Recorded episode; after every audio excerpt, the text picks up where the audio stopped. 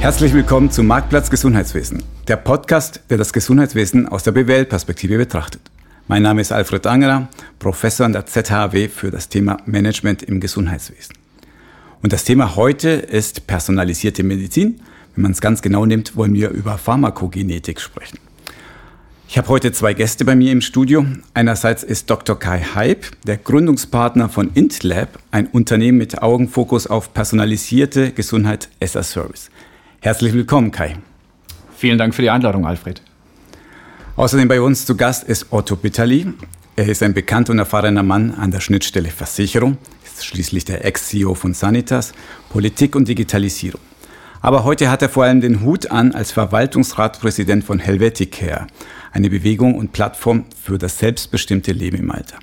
Herzlich willkommen, Otto. Herzlich willkommen. Ja, fangen wir doch mal mit dir an, Otto. Bei uns ist Tradition, dass die Leute drei persönliche Fakten zu sich erzählen. Welche sind deine drei Fakten? Meine drei Fakten sind äh, erstens, äh, ich liebe Menschen. Ich habe Menschen gern, äh, ich interessiere mich für Menschen. Das ist das eine. Das zweite ist, äh, ich bin überzeugt, dass man im Leben dem Zufall einfach entsprechend Raum geben muss. Und so ist an sich auch meine Vita gestaltet. Äh, immer etwas von äh, Zufall geprägt. Und das Dritte, äh, was mich umtreibt, ist, mich interessiert an sich sehr vieles. Und äh, deshalb überfordere ich mich ab und an auch dann äh, im gesamten Kontext. Heute sicherlich nicht bei diesem freundlichen Podcast. Ja, Kai, von dir wollen wir natürlich auch drei persönliche Fakten zu dir wissen. Du, der erste Fakt ist ein häufiges Missverständnis, dass viele schnell denken, ich sei Arzt. Ist nicht der Fall. Ich habe zweimal Gesundheitsökonomie studiert und einmal Gesundheitswissenschaften promoviert. Ähm, persönlichere Fakten sind, ich starte jeden Tag, den ich kann, mit unserem Hund im Wald, mit einem Waldlauf. Und zweimal, dreimal die Woche trainiere ich eine Fußball-Mädchenmannschaft in Männedorf, der auch meine Tochter angehört. Und das ist eine der ambitioniertesten Aufgaben, denen ich mich widmen darf. Aber sie hat auch einen großen Erfüllungsfaktor. Ja, das kann ich mir vorstellen. Eine Fußballmannschaft pubertierender Mädchen. Ja, das ist eine Herausforderung. Aber kommen wir mal erstmal zu euren Hintergrund und Geschichten. Ähm, Otto Bitterlich, der Name ist ja bekannt, aber letztendlich, was mir nicht bekannt ist, wie bist du überhaupt zum Gesundheitswesen gekommen? Hast du das von Anfang an gelernt? Was gibt es dazu zu erzählen? Ja, da kann ich den äh, Bogen äh, schließen zu dem, was ich vorher gesagt habe mit äh, Zufall und so. Ich habe an der HSG studiert und abgeschlossen als Staatswissenschaftler und schon da hat mich so die breite Themenbreite interessiert und wollte nicht in etwas Spezifisches reingehen und dann habe ich eine Stelle gesehen als Medizinaltarifspezialist UVG damals und äh, mich hat das fasziniert, weil da geht es dann eben um Verhandlungen, betriebswirtschaftliche Elemente, aber dann auch volkswirtschaftliche und so bin ich dann auch immer stärker in diese politische Dimension der Sozialversicherung und des Gesundheitswesens gestoßen. Und so bist du dazu gestoßen und was hat dich denn dazu bewogen, auch zu bleiben, bis, bis jetzt heute bist du im Gesundheitswesen unterwegs? Ja gut, ich hatte dann die, die Möglichkeit, äh, irgendwann vom Verband äh, zu wechseln äh, in die Privatversicherungsindustrie und da hatte ich dann die Möglichkeit, einen Merger äh, als Unterhändler zu begleiten. Da wurde es dann unternehmerisch interessant. Dann hat, äh, hatte ich das Angebot in von der Sanitas äh, in die Geschäftsleitung mit Potenzial zum CEO und so hat sich dann das eine und andere entwickelt und hat mich dann fasziniert. Ich bin dann früh zur Digitalisierung gekommen und das hat mich dann wiederum sehr umgetrieben und so sind die Jahre einfach vor sich her äh, gegangen und immer wieder äh, erneuert, bis ich dann im 19 äh, ausgestiegen bin aus dem Job und mich selbstständig gemacht habe. Und du bist jetzt nicht auf dem Zürichsee in deinem Boot, sondern bist ja noch höchst aktiv auf dem Gesundheitswesen. Und Sanitas kennt ja jeder. Bei Helveticare war mir neu und aufregend. Was, was ist denn das? Wie kann man das erklären, was ihr da jetzt macht? Helveticare ist letztlich eine Plattform. Unser Beweggrund, um diese Plattform zu machen, ist äh, dass die Menschen äh, mit der Kernzielgruppe 55 bis 75 Jahre eine andere Erwartungshaltung haben gegenüber dem hohen Alter als die Vorgängergeneration. Also zusammengefasst, sie sind äh, wohl konsumorientierter, haben auch einen anderen Lebenshintergrund als die Vorgängergeneration und wir thematisieren die ganze Themenbreite dieser Menschen, was sie beschäftigt und wir versuchen das alles im Alltag des Menschen zu verankern. Und die ganze Themenbreite damit ist gemeint, Reisen, äh, Versicherungen, Pflege bis hin zu Schönheitschirurgie und äh, einfach alle Themen interessant. Ich lerne selbst immer wieder, was äh, auch noch von Interesse ist, bis hin zu Mode im hohen Alter, was darf ich tragen und was nicht und solche Dinge. Und wie das Ganze auch mit der Pharmakogenetik zu tun hat, das werden wir später noch erfahren. Aber Kai, noch zurück zu dir. Habe ich das Wort Gesundheitsökonomie gehört in deiner Ausbildung? Das ist richtig, genau. Wie kommt man als junger Mann überhaupt dazu, so was Langweiliges wie Gesundheitsökonomie zu studieren? Ja, das war relativ einfach, familiär geprägt. Wurde mir lang suggeriert, ich solle Medizin studieren. Und als ich dann in Deutschland den Studienplatz zugesagt hatte in Greifswald, habe ich mir überlegt, dass ich lieber in der Heimat bleiben möchte. Und gegenüber auf der anderen Seite vom Rhein wurde gerade der Gesundheitsstudiengang äh, Gesundheitsökonomie in Mainz eröffnet.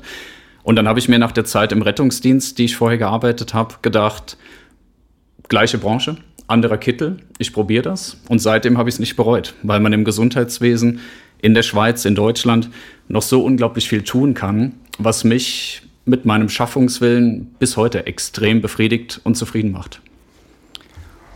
Und du bist jetzt inzwischen selbstständig unterwegs mit deiner Firma IntLab. Und die ist wahrscheinlich auch erklärungsbedürftig, weil man die nicht so kennt in der breiten Bevölkerung. Was macht denn IntLab? IntLab hat sich in einem ersten Schritt darauf fokussiert, bei genetischen Fragestellungen Expertensysteme zu konzipieren und in der Anwendung zu routinieren, die von der klinischen Fragestellung des Arztes in schnellstmöglicher Zeit Software unterstützt, die aktuelle weltweit verfügbare Evidenz an Studiengrundlagen zur Verfügung stellt, dass er seine Fragestellung konkret als Beispiel, wirkt dieses Medikament bei diesem und jenem Patient? Oder warum hat dieses Antidepressivum bei dem Patient nicht funktioniert, klären zu können um schnellstmöglich personalisierte Medizin erbringen zu können. Das ist unser Ziel, dass wir da unterstützen, dass diese Zeit so kurz wie möglich ist und diese Fragen so fachlich fundiert beantwortet werden können, wie es heute der Stand der Wissenschaft hergibt. Und das ist auch eine wunderschöne Überleitung zu dem Thema heute, nämlich Pharmakogenetik. Ich musste auch den Begriff erstmal noch nachschauen, was genau da drin ist aber mich schon die Experten hier drin habe. Also erklär es doch mal unseren Zuhörern. Was ist denn Pharmakogenetik, Kai? Pharmakogenetik kann man relativ einfach damit verstehen, wir alle sind individuell. Wir alle haben unterschiedliche genetische Ausgangslage, Prädisposition. Und so ist es natürlich bei uns auch so, dass Medikamente bei dem einen wirken, wie sie sollen, bei dem anderen vielleicht überhaupt nicht wirken, obwohl sie das sollen. Und bei dem dritten generieren sie vielleicht sogar Nebenwirkungen und Komplikationen, die einerseits überhaupt nicht erwartet waren oder die vielleicht grundsätzlich größer sind als das ausgangslegende Problem, weswegen er das Medikament überhaupt verschrieben bekam. Und deswegen im Zeitalter der personalisierten Medizin setzen wir uns dafür ein, weg von der Packungsbeilage, eine Empfehlung für alle, sondern hin zu einer personalisierten Empfehlung für das Individuum an seiner, anhand seiner ganz speziellen individuellen Ausgangslage. Ich habe ja mal einen Kurs belegt, das hieß Medizin für Nichtmediziner. Und ähm, unter anderem war es damals für mich faszinierend zu hören, tatsächlich, wie wenig man heutzutage auch immer noch nicht weiß oder wenig darüber weiß, warum die gleiche Therapie bei gleichen Voraussetzungen Mensch A funktioniert Mensch B nicht. Ja. Und ein Erklärungsansatz ist also in den Genen, habe ich jetzt von dir verstanden. Und ist das jetzt nur ein nice to have? Ja, ist das jetzt die Kirsche auf dem perfekten Gesundheitssystem oder ist das wirklich etwas Fundamentales, was unser tägliches Leben beeinflussen kann? Das ist eine Diskussion, der wir häufig, besonders in der Diskussion mit Kostenträgern oder mit Leistungsfinanzierern, schnell gegenüberstehen. Und ich überlasse die Entscheidung immer gern den Personen, die das beurteilen wollen und können. Ich mache einfach ein Beispiel. Wenn du einen Herzinfarkt hast und überlebst den, bekommst einen Stand eingesetzt und dir wird ein Blutverdünner verschrieben, der einerseits vermeiden soll, dass du zeitnah einen zweiten Herzinfarkt bekommst oder du mit einer Stand-Thrombose den gleichen negativen Effekt erfährst, dann wäre es für mich persönlich oder für mich in der Motivation, für meine Angehörigen, für meine Freunde, die klare Motivation, dass ich den Blutverdünner möchte, der bei mir sicher wirkt und besonders nicht den, der nicht wirkt oder der Komplikationen generiert, die ich definitiv nebenbei überhaupt nicht haben möchte. Deswegen aus meiner Sicht, wenn wir davon reden, Herz-Kreislauf-Krankheiten, onkologische Krebserkrankungen, Depressionen, chronische Schmerzzustände, ist aus meiner Sicht weit weg von nice to have und definitiv State of the Art, das personalisiert, professionell anzugehen. Also die Botschaft ist klar und deutlich. Das ist wirklich etwas Wichtiges, das unser Gesundheitssystem vielleicht sogar revolutionieren wird. Aber machen wir es ein bisschen greifbarer. Also wenn ich an personalisierte Medizin denke, die speziell auf mein Genom untersucht oder adaptiert wurde oder dass mein Genom untersucht wurde, um zu sehen, wirkt wahrscheinlich das Medikament oder nicht. Wie funktioniert das Ganze? Muss mein gesamtes Genom untersucht werden? Erzähl doch mal etwas von Ablauf. Ist ein ganz wichtiger Differenzierungs- und Profilierungspunkt für die verschiedenen Leistungsanbieter. Weil wenn du ein Leistungsanbieter in der Pharmakogenetik bist, dessen Businessmodell dahinter darauf aus ist, mit viel Daten deinen wesentlichen Umsatz zu generieren. Dann machst du ein größtmögliches ähm, analytisches Screening, weil damit gewinnst du den größt, die größte Menge an resultierenden Informationen. Wir grenzen uns davon proaktiv ab. Wir sagen, in der Fragestellung der Pharmakogenetik möchten wir nur die Gene untersuchen, die für die Medikamentenverstoffwechslung relevant sind. Das sind aus unserer aktuellen wissenschaftlichen Sicht 16 Gene und wir untersuchen nichts anderes. Wir können dir aus unserer Analyse nicht sagen, wie hoch ist die Wahrscheinlichkeit, dass du an Krebs erkranken wirst, dass du eine Schizophrenie entwickeln wirst oder andere Dinge. Du kommst mit uns zur Frage, mit der Frage, wie wirken diese und jene Medikamenten bei mir? Und genau diese Frage beantworten dir und wir generieren keine anderen Informationen darüber hinaus. Also was ich jetzt verstanden habe, ist, es gibt ja auch im Internet immer mehr diese Angebote, ey, du kannst dein Genom untersuchen lassen und dann erzählen dir wir, wir dir, woher du kommst, wie viel Prozent du lateinamerikanisches Blut in dir hast. Und die untersuchen alles, verrechnen mir ein paar hundert Franken, aber Geschäftsmodell ist vielleicht, die verdienen Geld damit, dass sie mein gesamtes Genom für was auch immer verwenden. Und bei euch schnappt man sich nur 16 Gene und was kann ich wirklich aus diesen 16 Genen überhaupt herauslesen? Also für welche, ja, für welche Krankheiten ist das überhaupt mhm. aussagekräftig? Also auch da gibt es sehr viel Unterschiedlichkeit, die du am Markt findest. Auf der einen Seite gibt es Anbieter, die sich rein qualitativ positionieren. Die sagen dir nicht, sie analysieren 16 Gene und können über 100 Wirkstoffe auswerten. Die sagen dir, wir analysieren 100 Gene und wir können 1000 Medikamente auswerten. Womit wir uns versuchen zu differenzieren, ist ein klarer qualitativer Ansatz, weil die Kernkriterien ob wir einen Wirkstoff auswerten können, hat für uns zwei Kriterien Grundlagen. Das eine ist die klinische Relevanz der Aussage, die wir treffen, weil unser Expertensystem gibt klinische Handlungsempfehlungen an die Ärzte und an die Apotheke ab. Was sollte man aufgrund der pharmakogenetischen Analyse tun oder was sollte man nicht tun? Und das zweite, was die wesentliche Grundlage aus meiner Sicht ist, ist die Evidenzqualität der zugrunde liegenden wissenschaftlichen Studien. Man kann nach dem Motto gehen, viel hilft viel. Wir sagen, wir gehen mit dem wenigen Wesentlichen, was aber wissenschaftlich absolut belastbar ist. Weil wenn wir eine klinische Handlungsempfehlung geben, dann würde ich das auch für mich selber in Anspruch nehmen wollen, dann muss die Hand und Fuß haben. Und ganz konkret, welche Indikationsbereiche sind, wo könnt ihr wirklich Mehrwert leisten? Die Kernbereiche, in denen wir aktuell tätig sein dürfen, sind Herz-Kreislauf-Erkrankungen, Onkologie, Krebserkrankungen, es ist Schmerz- und Neurologie, Antidepressiva, und Infektionskrankheiten. Das sind die fünf Hauptfachbereiche, in denen auch die wissenschaftliche Studienlage weltweit am ausgeprägtesten ist. Was ich spannend fand im Vorgespräch ist, du hast ja erzählt, oh, das ist überhaupt nicht experimentelles äh, Pilotprojekte, sondern das ist schon Good Practices woanders im Ausland. Ja? Also da gibt es richtig gute Evidenz und im Ausland wird es schon gang, ist ja ein Gang und Gäbe, dass das verwendet wird. Was ist so ein Beispiel aus dem Ausland, wo du sagen würdest, da ist schon Teil der Versorgung geworden? Das ist eine sehr gute Frage, Alfred. Wir haben konkret im Jahr 2011 nicht direkt angefangen, das System zu konzipieren und damit loszulegen, salopp gesprochen, sondern wir haben uns überlegt, wie können wir selbst qualitativ einschätzen, was überhaupt möglich ist, wo die Grenzen sind und was einen realen Mehrwert im Gesundheitswesen liefert. Wir haben uns dann mit professionellen Laborpartnern wie dem Labor Dr. Riech in der Validierung der ganzen Laborprozesse über Jahre erstmal investiert, um zu schauen, hat es relevante Ergebnisse mit klinischer Relevanz für Ärzte, für Apotheker. Und wir haben uns im Ausland natürlich angeschaut, wo läuft schon etwas in der Pharmakogenetik, weil wir haben sie weder erfunden, noch war sie im Jahr 2011 neu. Konkrete Beispiele sind zum Beispiel der Professor Ron van Schaik an der Erasmus-Universität in Rotterdam. Mit ihm haben wir am Anfang sehr eng zusammengearbeitet. Er hat auch einige unserer Events begleitet mit seinen Praxisreferaten. Und Holland ist viel weiter als die anderen Länder in der EU oder auch die Schweiz, weil sie besonders die Zusammenarbeit zwischen Hausärzten, Fachärzten, Apothekern auf ein unglaublich hohes Niveau gebracht haben. Also da kann man schon sehen, es ist live im Einsatz seit mehreren Jahren und es ist unbestritten mit relevanten Mehrwerten versehen. Und ganz international über den großen Teich gesehen kann man die Mayo-Klinik nehmen, die nicht nur die Integrationsebene Hausarzt, Facharzt, äh, Apotheker, sondern auch die digitale Integration in digitale Ökosysteme und Apps ja, sehr virtuos umgesetzt hat. Und da fragt sich heute niemand mehr, kann die Pharmakogenetik einmal die Medizin der Zukunft sein? Da ist es heute schon die Medizin der Gegenwart. Ja, die Mayo-Klinik, die hört man so häufig, aber wir wollen mal weg von den USA und vielleicht zurück zu uns in die Schweiz. Ja, ja ähm, Otto, wann bist du denn zum ersten Mal mit dem Thema Pharmakogenetik in Berührung gekommen?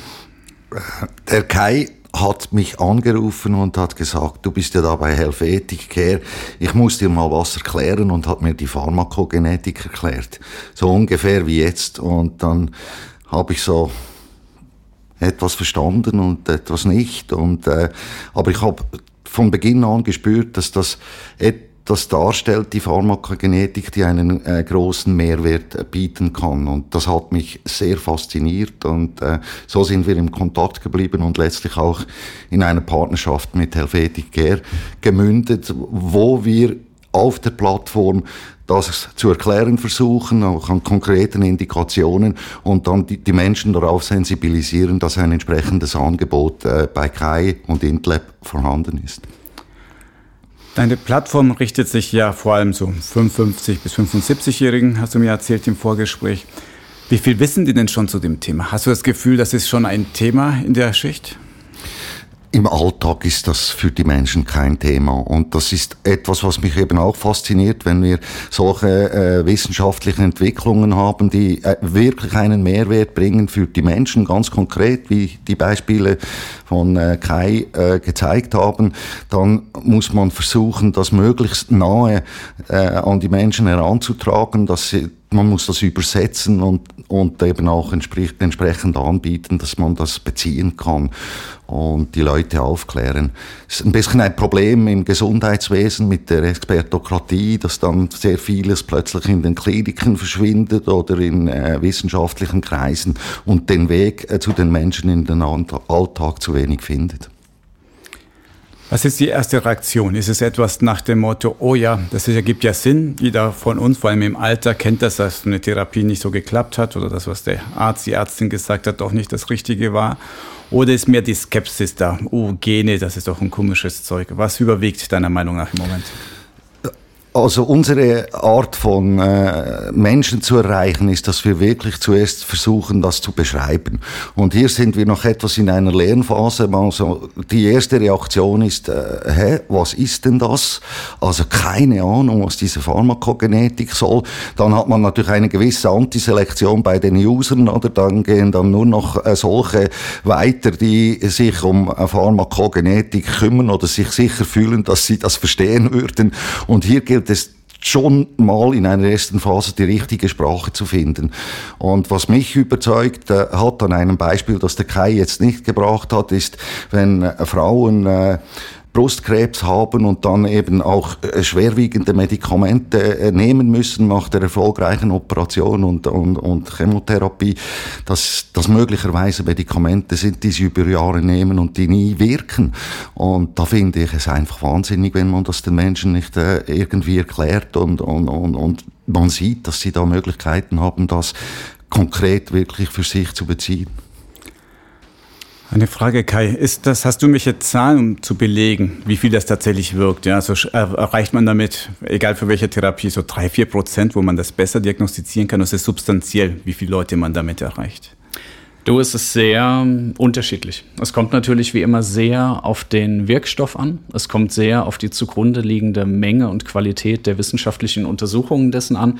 Ich kann ein Beispiel machen. Wir haben in einem wissenschaftlichen Konglomerat, was geleitet war vom Professor Dr. Stefan Russmann, einem klinischen Pharmakologen mit Niederlassung in Küsnacht im Kanton Zürich, in Zusammenarbeit mit der ETH, mit Hirslanden Kliniken, mit dem Labor Dr. Riesch und mit uns, haben wir eine Kohorte von rund 130 Patienten untersucht und haben bei denen auf unterschiedliche Wirkstoffe äh, die Untersuchung aufgebaut, die ich am Anfang schon initial von den Fachbereichen her genannt habe.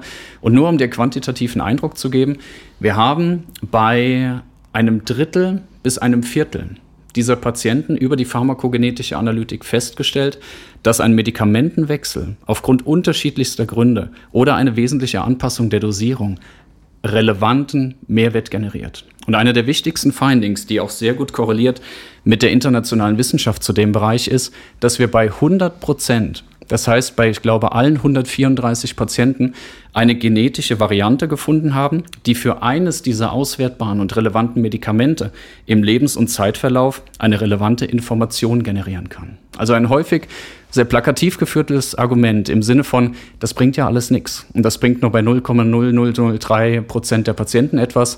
Das kann man bei etwas fachlich versierter Hintergrundstudium, das kann man getrost ad acta legen. Habe ich das jetzt richtig verstanden? Ja, ein Drittel der Patienten, nachdem die Untersuchung gemacht wurde, konnte man sagen, du solltest das Medikament nehmen oder nicht nehmen?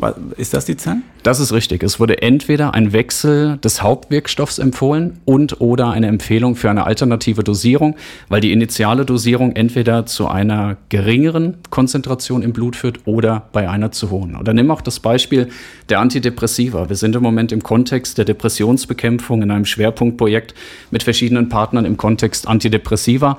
Und da hast du nicht selten den Fall, dass über 50 Prozent der Patienten, die ein Antidepressivum bekommen, dieses Medikament, was ihnen helfen soll, im psychologischen Downside gebremst oder bestmöglich aufgehalten zu werden, dass das überhaupt nicht wirkt. Und häufig nicht nur ein Antidepressivum, sondern sogar ein oder zwei Antidepressiva hintereinander, was eine monatelange Verzögerung von Wirkungseintritt, Hilfe und einer Regeneration und Gesundung hemmt. Also 50 Prozent der Leute nehmen dieses Medikament mit den ganzen Nachteilen. Ja, oder im besten Fall keine Wirkung, im schlechten Fall wirklich substanzielle Nachteile. 50 Prozent, wo man sagen würde, mit einer kleinen Untersuchung wäre das nicht notwendig. Definitiv. Und wir haben wirklich auch von renommierten Psychiatern aus dem Dachraum, von unseren Kooperationspartnern, entweder von großen Privatklinikgruppen oder auch von universitären Einrichtungen, die ganz offene Rückmeldung, dass die antidepressiva Auswahl und Therapieentscheidung häufig ja, relativ Trial and Error vergleichsmäßig läuft. Es ist wirklich, was hat die letzten Jahre gut funktioniert? Oder wenn man die realistische Brille anzieht, was hat die letzten Jahre am wenigst schlecht, äh, am wenigst schlechten funktioniert? Und die Psychiater sind eigentlich die Facharztgruppe, die bei uns in die größte Resonanz geht und den Mehrwert der Pharmakogenetik nicht nur sieht, sondern proaktiv nachfragt, weil sie wissen, sie können damit eine relevante Zeitverzögerung und damit Leidverminderung für ihre Patientinnen und Patienten sicherstellen und generieren.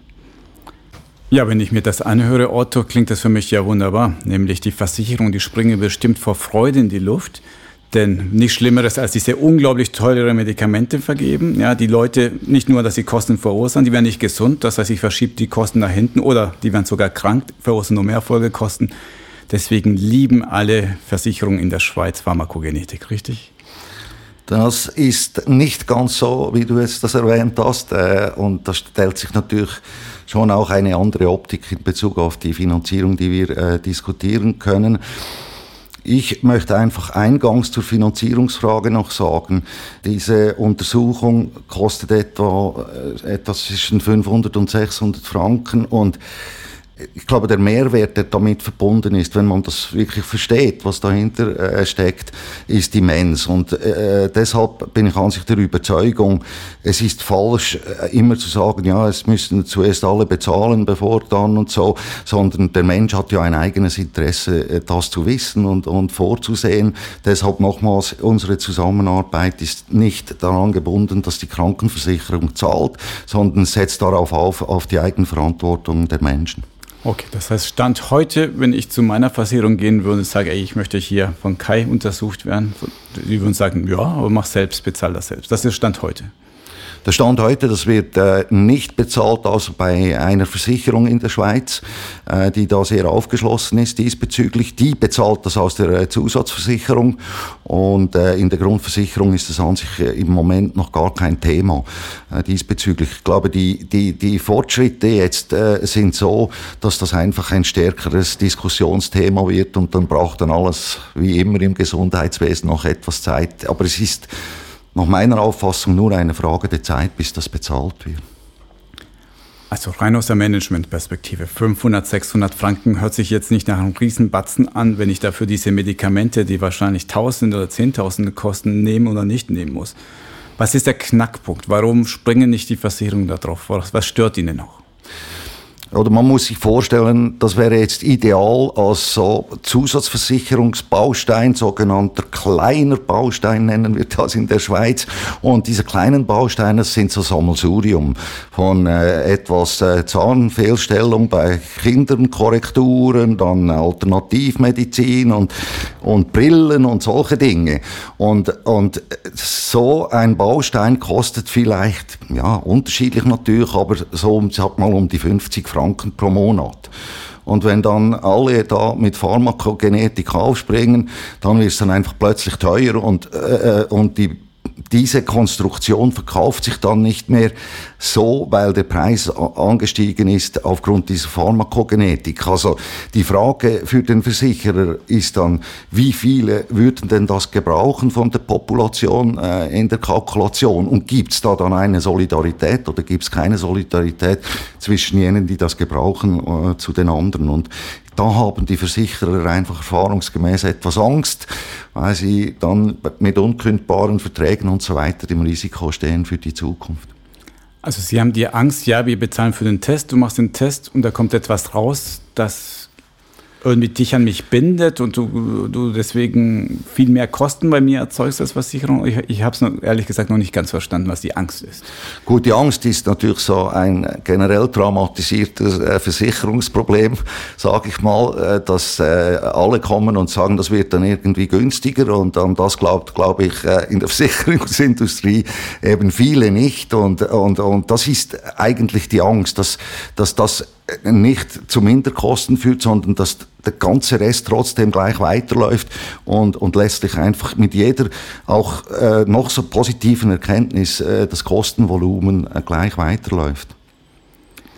Ist nicht ein weiteres Thema auch das Thema, was darf man überhaupt als Versicherung, was nicht, vor allem in der Grundversicherung? Das heißt, ich lasse mein Genom untersuchen, diese 16 Gene, und dann macht ihr mir ein Angebot speziell darauf, was da rauskommt. Ist das erlaubt, Stand heute oder nicht? Nein, das ist natürlich nicht erlaubt und äh, ich glaube, der Kai hat das äh, sehr gut erklärt. Das ist ein zentraler Punkt natürlich für die Versicherung, aber letztlich auch für äh, die, die Menschen, die von der Pharmakogenetik Gebrauch machen, dass eben nicht das ganze Genom untersucht wird und die Daten von, kann verkauft werden und so weiter, dass das in einem geschützten, überschaubaren Rahmen ist, mit klarer Wirkungsorientierung, weshalb man äh, Genome verwendet und braucht.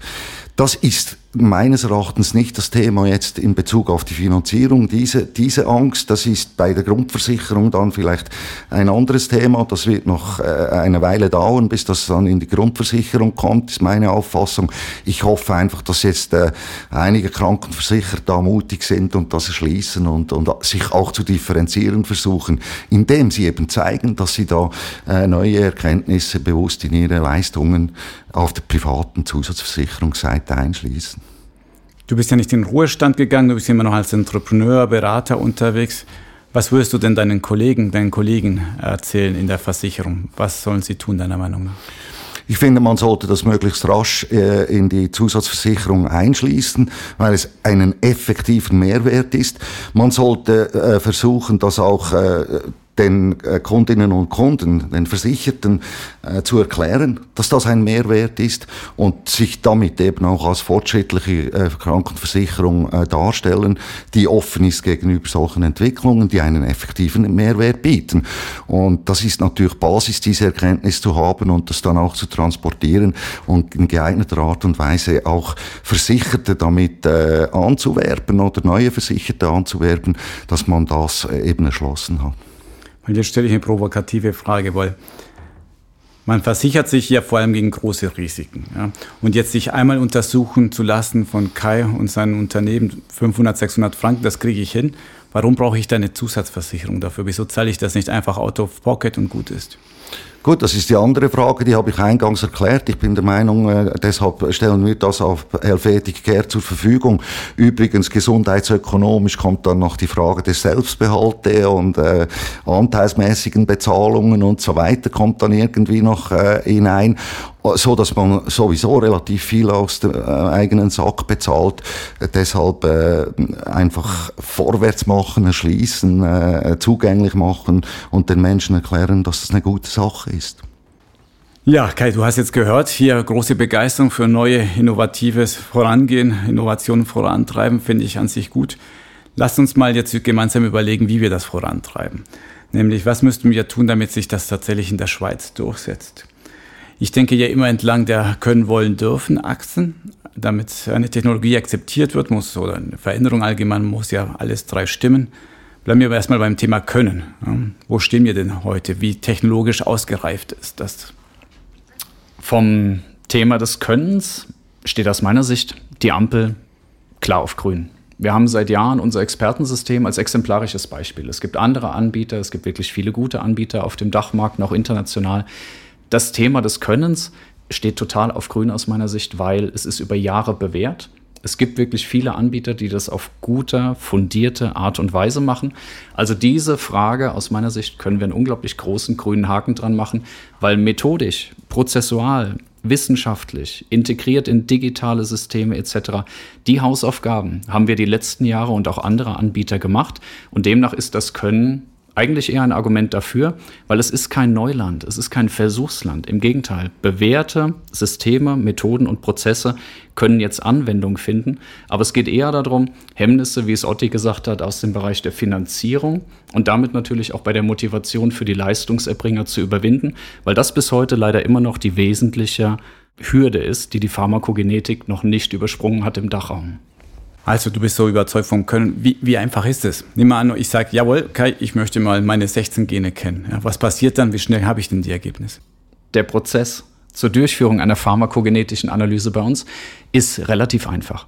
Du hast entweder deinen behandelnden Arzt, der diese Analytik aufgrund einer klaren Indikationsstellung in Auftrag gibt, oder wir können dir entsprechende Fachärzte vermitteln, die erstmal, und da fängt es an, die erstmal schauen, macht es überhaupt Sinn? Es ist nicht unser Ziel, diese Tests inflationär kommerziell geprägt in die Breite zu vertreiben, sondern dort anzuwenden, wo sie mit höchster Wahrscheinlichkeit Mehrwerte generieren.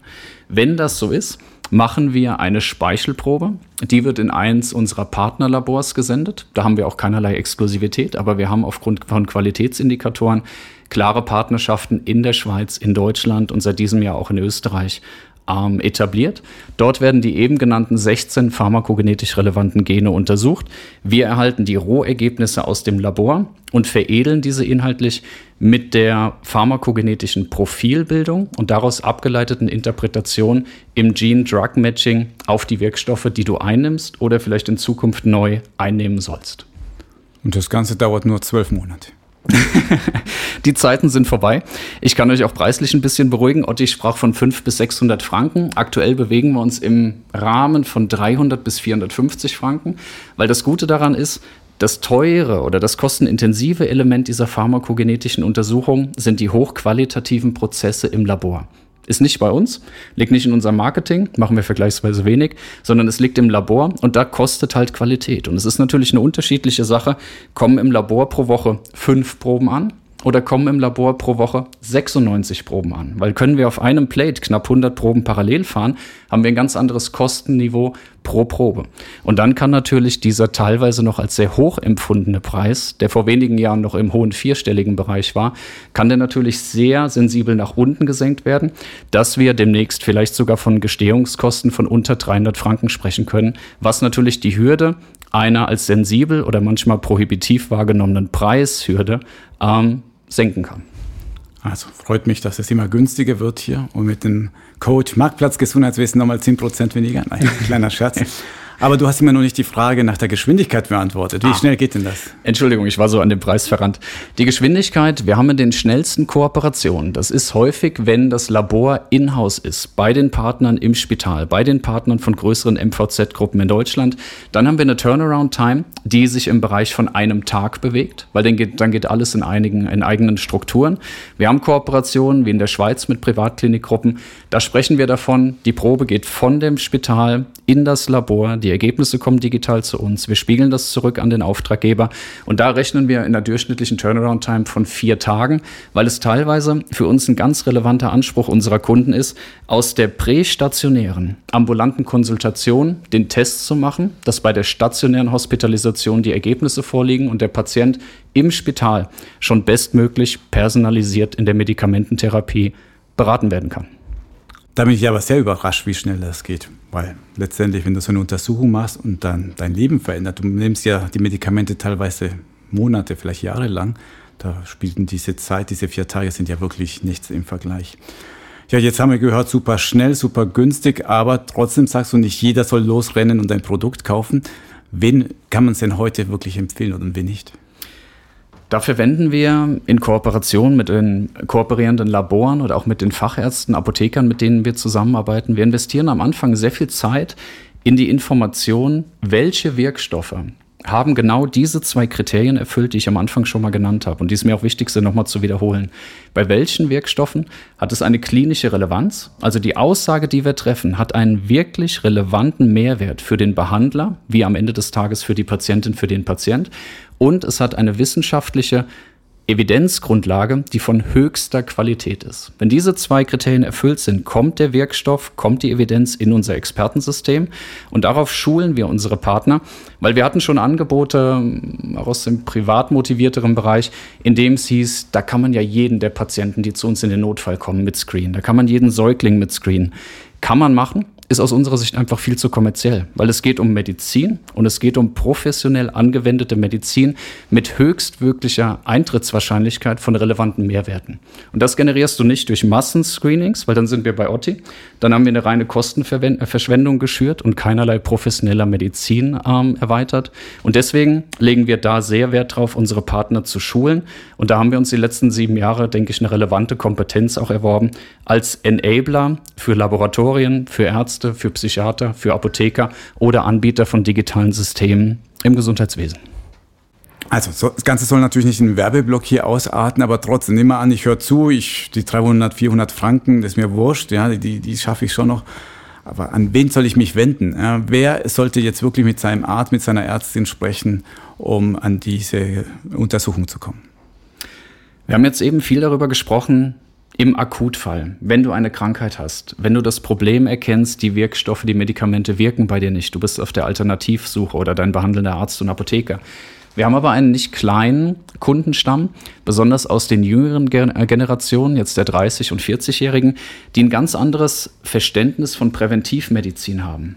Die haben ein Interesse, indem sie sagen, ich möchte nicht darauf warten, um es im Akutfall zu machen und dann relativ unroutiniert ad hoc irgendwelche Entscheide getroffen werden, sondern ich möchte das Profil heute machen. Ich möchte das mit meinem Arzt besprechen, dass er, wenn ich morgen einen Herzinfarkt habe oder in zwei Jahren einen Hirnschlag oder eine Depression oder andere relevante Erkrankungen, dass er dann schon weiß, wie ist das Profil und wie ist die aktuelle Evidenzlage hinsichtlich der klinischen Handlungsempfehlung, wie die bestmöglich profiladaptierte Medikamentenwahl bei mir vollzogen werden kann. Das ist nicht unwesentlich und auch solche Patienten sehen wir nicht selten.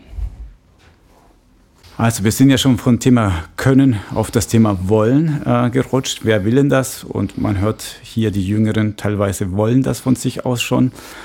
Wie ist es bei den Älteren? Hast du das Gefühl, die bräuchten das noch viel mehr als diese junge Generation? Die sollten vielleicht auch deswegen präventiv sich das untersuchen lassen?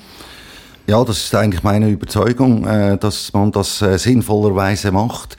Was der Kai nicht gesagt hat, was auch noch eine, letztlich eine Dienstleistung ist zu, zu Gunsten der Menschen, äh, ist, dass seine, die Erkenntnisse, die er da äh, weiter äh, gewinnt, dass die dann, wenn man das einmal gemacht hat, dass die mitgeschoben werden. Also man hat dann quasi immer einen aktuellen Record bei sich, äh, auf was man anspricht oder nicht. Und das finde ich an sich auch noch faszinierend, oder? Also man muss dann nicht warten äh, und nochmals gehen und solche Dinge, sondern es wird aktualisiert. Und wenn man schaut, äh, wie viele Menschen Blutverdünner nehmen müssen als Beispiel, dann ist das schon hochrelevant und im Interesse der einzelnen Menschen und insbesondere natürlich der älteren Menschen, die das heute äh, schon einnehmen müssen, dass sie sich da äh, entsprechend vorsorgen und ein Screening machen. Denken wir mal breiter an das ganze Gesundheitssystem. Ähm, welche Akteure wollen das überhaupt? Also wir haben vorhin über die Versicherung gesprochen, ein bisschen skeptisch unterwegs sind die Patienten anscheinend immer mehr, die das wollen. Wer sind Freunde und wer sind weniger Freunde von dieser Pharmakogenetik? Ja, ich glaube, das ist schwierig zu sagen. Die, die, die Frage ist, äh, wie, wie funktioniert an sich ein, äh, die Finanzierung des Gesundheitswesens als System insgesamt? Und da bin ich äh, im Moment sehr skeptisch, oder? Das schweizerische Gesundheitswesen ist um Finanzierungsfragen, das heißt, wer zahlt über Steuern, über Bundessteuern, über Kantonsteuern oder über Prämien und aus der eigenen Tasche, wie viel? Und sämtliche politischen Kompromisse werden über Finanzierung und Zuständigkeit gemacht. Leider äh, kommt die Frage, was hilft den Patientinnen und den Menschen und im Alltag und so, kommt zu kurz. Das ist ein Motiv, weshalb äh, wir die Initiative gemacht haben, dass wir solche Dinge versuchen, direkt äh, äh näher zu bringen. Und das Gesundheitswesen ist einfach eine Expertokratie, die den Hand hat, da immer mehr äh, Volumen äh, zu verdampfen, um es etwas äh, krass zu sagen. Äh, und der äh, Grenznutzen an sich eher abnehmend ist als zunehmend. Und das ist das Schwierige dann, wenn man mit einzelnen Themen kommt, die sogar kleinere Themen, dass man da einfach auf Blockbildungen trifft, äh, die dann zu Ablehnungen führen oder einfach schon, nur schon dazu, dass man gar nicht richtig zuhört und einfach die Befürchtung hat, da kommt wieder was, das teurer ist, oder? Und damit sind wir auch schon beim Thema dürfen, nämlich die Rahmengesetze, die Incentivierungen. Ich mache dich mal zu Kaiser der Schweiz für einen Tag. Wahrscheinlich sehr, nicht sehr politisch korrekt der Ausdruck, aber den lass mal so stehen. Was würdest du tatsächlich politisch durchsetzen? Welche Gesetze, Incentivierung muss man verändern, damit das Thema endlich ernst genommen wird? Also meine entschiedene Auffassung ist, man muss versuchen, äh, dieses Dossier einfach aus der legislatorischen Weiterentwicklung mal rauszunehmen. Also man müsste, wir haben so viele intelligente Menschen in der Schweiz, oder? Ich glaube, der, äh, der Bund müsste äh, statt Digitalisierungsprojekte und so zu finanzieren, äh, weil man gesehen hat mit Covid, dass das irgendwie ein bisschen äh, da niederliegt, äh, müsste man eine Ausschreibung machen, weil die Digitalisierung kann ja auch nur dort helfen, wo die Systemrahmenbedingungen so sind, äh, dass sie eben die Digitalisierung ermöglichen im Sinne, dass sie den Menschen einen Mehrwert bringen bringen. Und hier ist das System äh, äh, von der Geschichte her, wie, wie erwähnt, um die Finanzierung und um die Zuständigkeit falsch aufgestellt.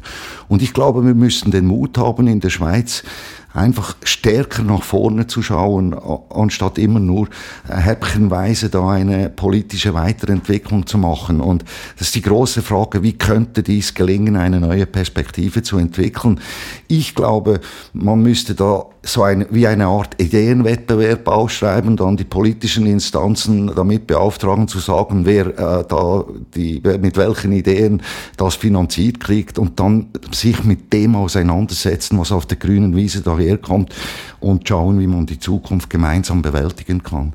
bin etwas skeptisch geworden über die Jahre, dass da die ursprüngliche Entwicklung und all die politischen Prozesse uns da wirklich wesentlich weiterbringen. Das hört sich bei dir an eher wie eher die markttechnologischen oder die markttechnischen Verfahren verwenden, Wettbewerber spielen lassen, Innovation vorantreiben, gar nicht so sehr ein bestimmtes Gesetz, das wir verändern müssten. Ja, ich glaube, wir stehen in der Schweiz wirklich an einem Punkt, oder? Äh, wenn man schaut, ähm, konkrete äh, Diskussionen, oder? Wir haben eine, aktuell eine 10% Kosteninitiative und eine 10% Prämieninitiative. Wenn ich mir das einfach so als Laie anhöre, muss ich sagen, haben die einfach zufällig alle 10% oder? Also irgendwie, was soll das in einem derart äh, kräftigen System und, und stark regulierten System mit solchen Forderungen zu kommen? Aber das ist auch Ausdruck davon, dass die Parteien eben äh, darum werben, äh, mit ihren äh, Propaganden. Und da, aber das ist nicht äh, die Weiterentwicklung des Systems, wie wir es brauchen. Wir brauchen eine, eine sachlogische Neuaufbaustrukturierung, um wirklich äh, vorwärts zu kommen und um wirklich auch die Potenziale der Digitalisierung vom gesamten System herauszuschöpfen. Also ich, ich ärgere mich etwas, dass die tausendste Schwangerschafts-App entwickelt wird und die tausendste Customer Journey äh, und äh, wir im elektronischen Patentdossier immer noch nicht weiter sind und so weiter. Äh, das ist für mich Ausdruck, dass wir den Mut nicht haben, über das System grundsätzlich eben nachzudenken. Ja, ich glaube, da können wir hier alle gemeinsam äh, laut jammern, wie wenig es vorangeht in vielen Gebieten. Aber jammern hilft nichts. Ich möchte mal in die Zukunft blicken. Und wenn ich dir die Frage stelle, wie lang dauert es, bis ich tatsächlich zum einem, ich in der Schweiz zu meinem Hausarzt gehe, ich habe keine Zusatzversicherung. Und der von sich aus sagt, Alfred, du solltest mal dieses, dein Genom untersuchen lassen, diese Untersuchung machen, weil Pharmakogenetik ist was Schönes. Ohne dass ich den Arzt frage, sondern er fragt mich, wie lange dauert es noch, bis das passiert in der Schweiz? Ja, also wenn äh, der Kai den Arzt bezahlt, dann geht es sehr schnell. äh, das ist äh, einfach so, oder? Ist auch eine monetäre äh, Steuerung im, im Gesundheitswesen ist an sich relevant, aber die, die Überlegung ist höchstwahrscheinlich eher, äh, welche du, Alfred, jetzt ansprichst, ist äh, aus Überzeugung heraus das äh, zu empfehlen. Und das ist eine Frage der Erkenntnis, der Durchdringung, der, äh, des Reifegrades auch der Medizin diesbezüglich ist auch eine Frage, bei welchem Hausarzt du dann oder Hausärztin du dann entsprechend bist oder ob das da so Skeptiker sind oder irgendwie offen für die Weiterentwicklung. Aber ich glaube, das, das ist einfach eine Frage der Zeit und man braucht schon ist besser, wenn man etwas Geduld hat äh, mit der Frage, aber es wird sich durchsetzen. Deshalb äh, wage ich hier nicht da in äh, Zeithorizonten zu sprechen, sondern wirklich dranbleiben, äh, das pushen und powern und dann kommt es von selbst. Ja, Kai, Ärzte bezahlen, das ist ja eh viel zu einfach. Deswegen, wann glaubst du denn, dass sich das tatsächlich so äh, intrinsisch durchsetzt bei unseren Ärztinnen und Ärzten, die sagen, ey, Gott sei Dank gibt es diese personalisierte Medizin. Alfred, mach mal den Test. Du, ich bin völlig bei Otti.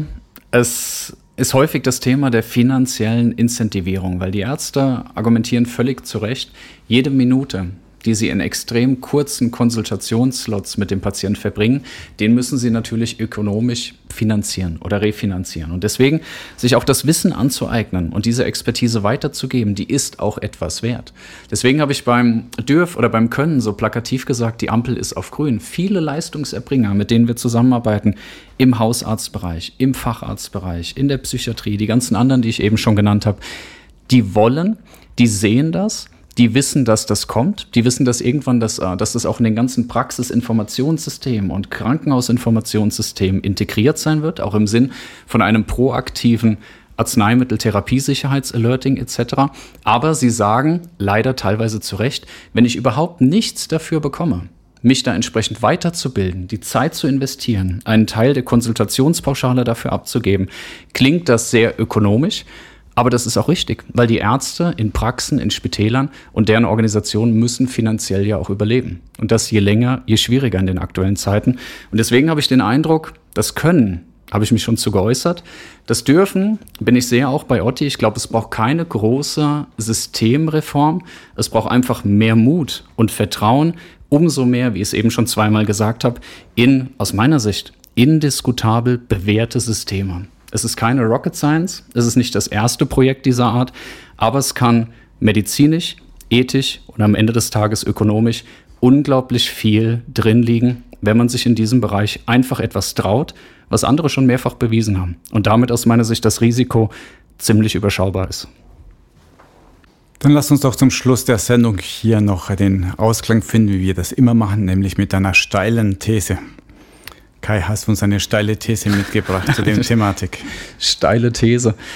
Ich erwische mich häufig in ähm, auch kontroversen Diskussionen mit, mit ärztlichen Kollegen, in denen ich ein Beispiel zitiere. Und das ist mir als bestmögliche steile These auch für den heutigen Abgang ähm, eingefallen, weil wir erleben in der Diskussion unglaublich viel. Also wir erleben Abwehr, wir erleben bis und mit Ignoranz, wir erleben Realitätsleugnung. Wir haben wirklich die ganze Palette der möglichen Reaktionen, die auch von psychologischen Modellen her völlig zu erwarten sind, wenn wir mit der Pharmakogenetik aufwarten.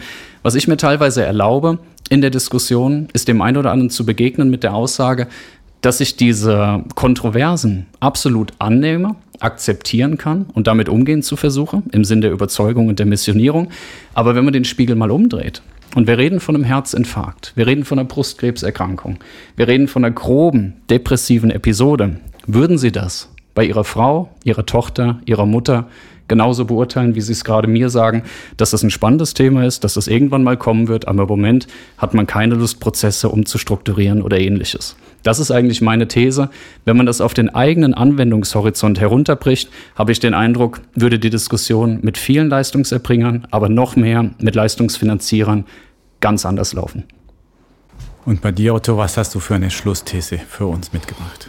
Meine These ist ziemlich einfach. Äh, tue Gutes und sprich darüber. Äh, hab Geduld dazu äh, und dabei und äh, mach möglichst viele Podcasts äh, in dieser Form. Das hilft. Ja, das ist doch ein schön, schöner Abschluss hier zum Thema Podcast. Super spannende Diskussion. Ich danke euch beiden, dass ihr heute da wart. Merci. Danke euch beiden. Ja, und damit ist die Folge Marktplatz Gesundheitswesen auch am Ende. Ich danke Ihnen fürs Zuhören und möchte Sie daran erinnern, falls Sie Lust und Zeit haben, abonnieren Sie doch das Ganze. Diesen Podcast gibt es entweder auf der Webplattform www.gesundheitswesen.org oder in jedem guten Podcast-Player dieses Planeten. Vielen Dank fürs Zuhören und bis zum nächsten Mal.